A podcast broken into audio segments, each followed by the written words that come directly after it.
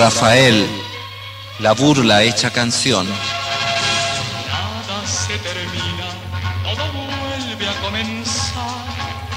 Casi una fumarola del cantar popular que ha resistido por décadas el ventarrón de chismes y caricaturas, la estrella española más imitada por los humoristas, la burla hecha canción, la parodia amanerada que sobrepasa la copia de discos y compact. Si hasta los cabros chicos saben el chiste y dicen, ay Rafadel, cuando quieren reírse de un amiguito más delicado. No tiene importancia lo de ayer. Rafael Martos, que apareció tan sencillo y provinciano por allá en los 60, cuando la balada pop era favorita en la madre patria de Franco. En esa España franquista, su romancero marucho venía bien, era un analgésico frente a Serrat, Paco Ibáñez y todos esos chascones de izquierda que querían la revuelta. Allí hizo su estreno Rafael, arrancando suspiros a las niñas, con su imagen de joven demasiado sentimental, cantando, cierro mis ojos para que tú puedas hacer lo que quieras conmigo. Pero esas letras inflamadas de deseo eran de Manuel Alejandro, un compositor que junto a Rafa hicieron la dupla triunfadora, la pareja que sonaba en los pelambres del cotorreo discográfico, como si compositor y cantante se entrelazaran en los surcos del long play, como si música y voz bailaran juntos, girando apretados en ese cierro mis ojos para que tus dedos corran por mi piel. Hablemos del amor.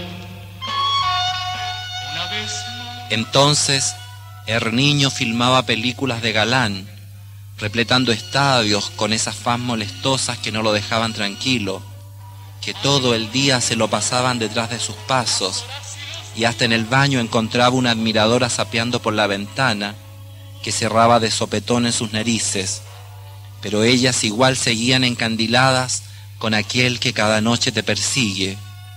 Pasando de conquistador, movía las fibras maternales de las mujeres, encantadas con su cortejo ambiguo, con su especial desafío de cantar digan lo que digan, pero dijeran lo que dijeran, y frente al futuro de su carrera, igual tuvo que casarse con una bella de la nobleza, tapándole la boca a todos esos mal pensados que tragaron saliva al ver la foto de Rafa, con mujer y rodeado de hijos, como segunda familia real. Con la franquicia de su boda se acallaron las malas lenguas y el astro pudo desplegar tranquilo las trenzas de su actuación.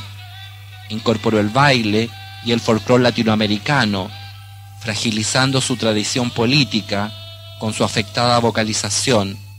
En Chile, ante la mirada preocupada de la izquierda, hizo una interpretación de Violeta Parra, amariconando el gracias a la vida de la afinada con el joteo de sus setas. Te lo llevaste todo, el poncho y la guitarra, el verso y la palabra. Sin duda que a pesar de la homofobia de sus enemigos, el delicado timbre vocal de Rafael se ha impuesto como un estilo personal que logró incrustarse en el corazón del cancionero popular, sin cambiar ni una nota, ni transar con la caricatura viril que la moral del mercado discográfico le imponía, Rafa ha usado esa presión para diferenciar su personaje de los Iglesias y Rodríguez.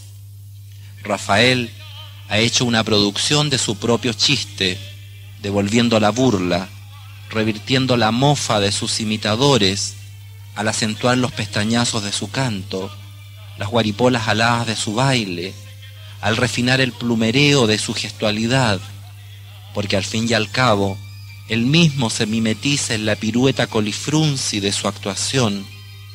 Él mismo es su mejor copia, que deja a los humoristas que lo remedan como tontos de segunda fila. Tu amor de noche me. El niño, ya canoso y entrado en años, se ríe de las risas, y eso es un elogio para las tres décadas que se ha mantenido en el top musical a toda resistencia. Es un tributo que le rindieron en Venezuela por cadena de televisión, y cuando le pidieron que firmara el libro de las estrellas, Rafa se sentó en el libro, estampando sus nalgas ajadas a los Hollywood para todo Hispanoamérica. Últimamente, en la elección presidencial española, Rafa le dio su apoyo a Aznar y dijo que por fin se le hacía justicia al general Franco. Pero las opiniones políticas y reaccionarias de Rafa a nadie le importan, menos a las mujeres que lo adoran como a un niño senil y travieso. El resto, que sabe nadie lo que a Rafa le gusta o no le gusta en el amor. Que lo todo para mí. Noche sueño nuestro ayer. Y cuando me llega.